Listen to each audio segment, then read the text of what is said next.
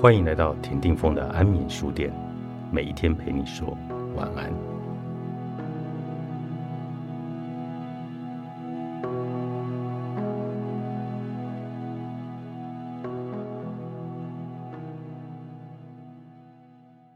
领导者如何引导注意力呢？死于 PowerPoint 指的就是以这个软体来解说内容，无形中似乎鼓励一种没完没了、漫无止境的陈述。当这些陈述反映的是缺乏焦点的思维，以及对重点的毫无概念时，听众就会痛苦万分。是否拥有精确抓住重点的能力，有一个明显的判断方式，端看如何回答以下这个简单的问题：你的重点是什么？据说，当有会议要举行的时候，微软的执行长鲍默就会大力禁止这种冗长的介绍。相反的，他会要求事先过目资料，使他在面对面开会的时候能直接切入重点，并且提出最重要的问题，而非经过长途跋涉才抵达那里。如同他所说的，这让我们的专注焦点可以更加的明确，将众人的注意力引导到需要的所在。这就是领导者最重要的任务。这种才能可以把注意力对于对的时刻转移到对的地方。感觉出趋势所在以及即将到来的现实，然后抓住机会。然而，造就或毁灭一间企业的，不仅是决策者个人的专注，还有公司群体注意力的整体平宽与机灵的反应能力。企业所有成员共同累积的注意力，远远超过一个人的注意力所能扩及的幅度。分工制度。更会使得每一个人关注不同的领域。这种多元且相乘的专注，可以为企业解读因应复杂体系的注意力来注入动力。企业的注意力与个人的注意力相同，都是一种有限的能力。企业同样必须选择把注意力配置到何处。只要专注于某一处，就会忽略其他的地方。一个企业的核心功能。财务、行销、人力资源等，便代表了个别群体的专注目标。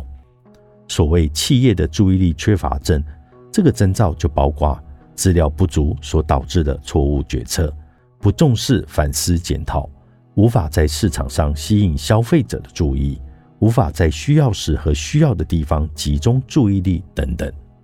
以在市场上要如何得到瞩目为例，在市场中。顾客的注意力是最宝贵的资产，吸引消费者注意的门槛也会持续的来升高。上个月还光鲜亮丽的新产品，今天已经让人厌烦了。有一种吸引人们目光的策略，就是透过出人意料、强迫性的抓取注意力的科技效果，来支配我们由下而上的系统。但除此之外，还有一种老方法的复兴。就是诉说一个好故事。故事不仅仅会攫取我们的视线，还会留在我们的脑海中。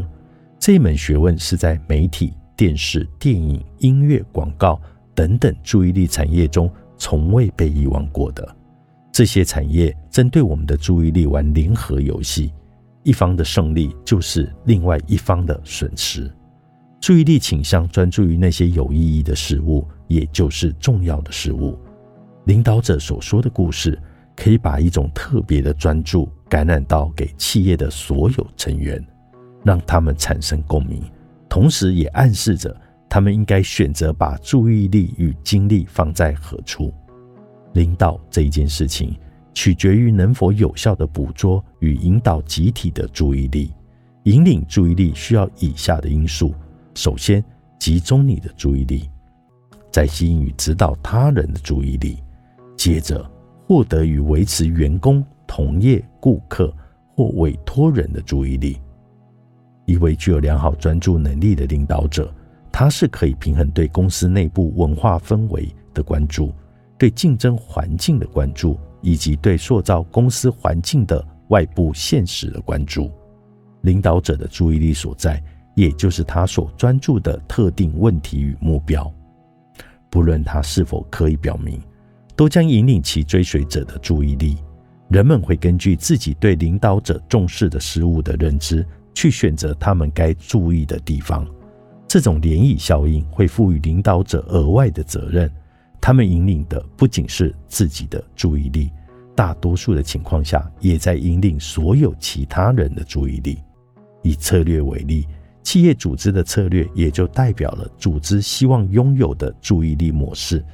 每一个部门，它个别的特定方式共享一定程度的专注。一个既定的策略会对忽略什么和重视什么来做出抉择。市场占有率或者利润呢？现有的竞争者或潜在的竞争者呢？或是哪一种新的科技呢？当领导者在选定策略时，他其实就是已经在引领注意力的方向了。专注的力量，作者丹尼尔·高曼，时报出版。